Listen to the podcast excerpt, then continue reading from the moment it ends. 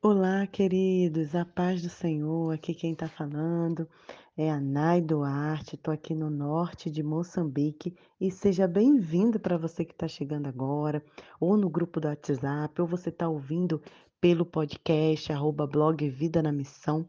Então, seja muito bem-vindo. Nós estamos estudando, né, terminando o livro da Bíblia de Salmos e chegamos no Salmo 140, a nossa dose diária de hoje, né? Nossa dose de hoje.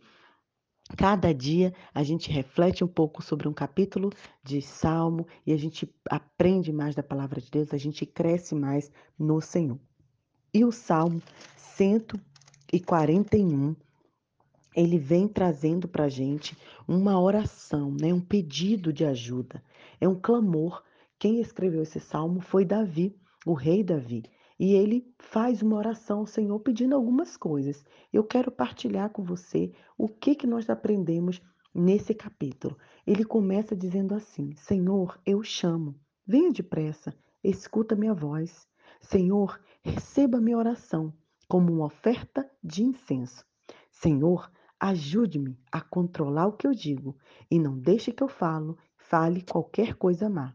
Não permita que eu deseje fazer o mal e nem que eu participe da, do mal.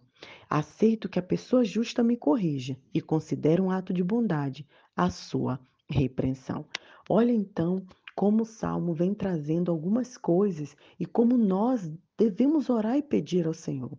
A primeira coisa é ter certeza que quando a gente chama, quando a gente clama, o Senhor ouve, o Senhor atende, o Senhor está atento ao seu clamor. A segunda coisa é que Davi fala assim: Senhor, me ajuda. Me ajuda a controlar o que eu digo, me ajuda a controlar a minha língua, né? A minha voz, a, o, o meu jeito de ser. Eu estava conversando esses dias sobre o domínio próprio. Precisamos ter esse fruto do Espírito. Será que você se controla com o que você diz? Será que você consegue administrar suas emoções? Então, Davi clama isso, ele pede isso ao Senhor. E ele diz no verso 4: Senhor, não permita que eu deseje de fazer o mal. Sabe, queridos, nós somos seres humanos. Tem situações que nos acontecem muito tristes, muito horrendas. E nós temos a tendência de guardar ódio, mágoa. Mas Davi fala: Senhor, não deixa que eu, que eu deseje o mal, não.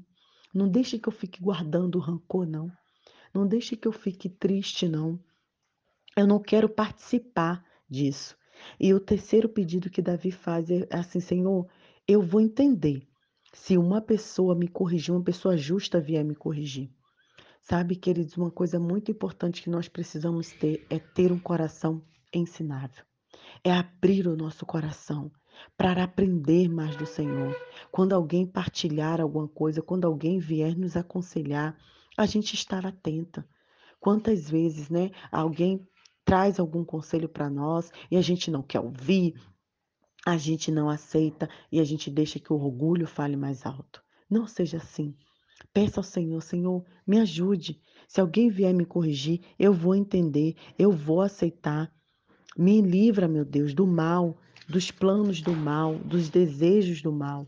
Eu quero estar com um pensamento bom. Eu quero pensar coisas do alto. Eu quero liberar o perdão. Eu não quero permitir que a mágoa venha atrapalhar a minha adoração contigo. Então, que essa seja a nossa oração, que esse seja o nosso clamor. Pedir a Deus para que tire todo o mal de nós e pedir ao Senhor que nos dê um coração ensinável. Que Deus abençoe a sua vida e que você possa partilhar essa mensagem com outras pessoas. Senhor, me dá paz, me dá um coração ensinável e não permita que eu deseje de fazer o mal. Deus abençoe.